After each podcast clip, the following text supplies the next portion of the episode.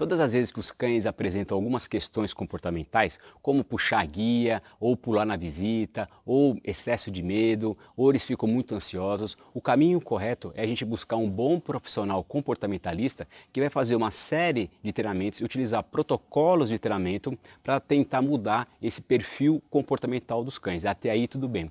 Qual que é o grande abismo que muitos tutores caem? Quando a gente começa a comparar o nosso cachorro com o cachorro do vizinho.